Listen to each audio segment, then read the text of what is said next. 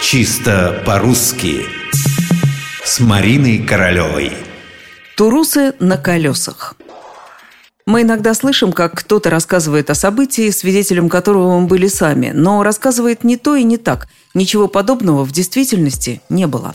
Ну, любит человек приврать или чуть приукрасить. Что ж тут поделать?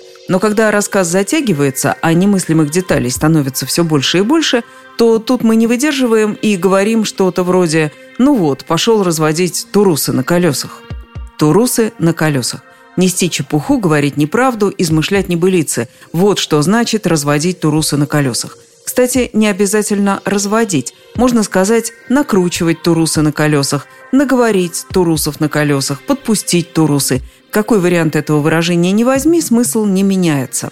Небылицы, пустая болтовня, вот они, турусы на колесах. Осталось только выяснить, что это за таинственные турусы, да еще на колесах.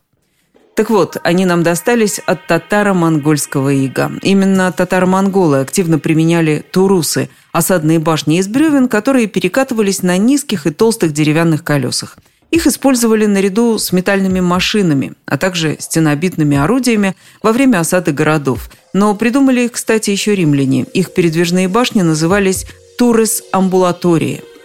В русских летописях турусы упоминаются часто – с турусов, которые подкатывались под самые стены города, в осажденных пускали стрелы, метали камни и снаряды. А рассказы обо всем этом передавались из уст в уста, дополнялись невероятными подробностями и потому воспринимались как выдумки. Само выражение «туруса на колесах», по всей видимости, образовалось соединением переносного употребления оборота «турусы на колесах» с глаголами на тему «болтать», «разводить», «нести», «подпускать» и так далее. Вот так мы с давних пор и разводим турусы на колесах.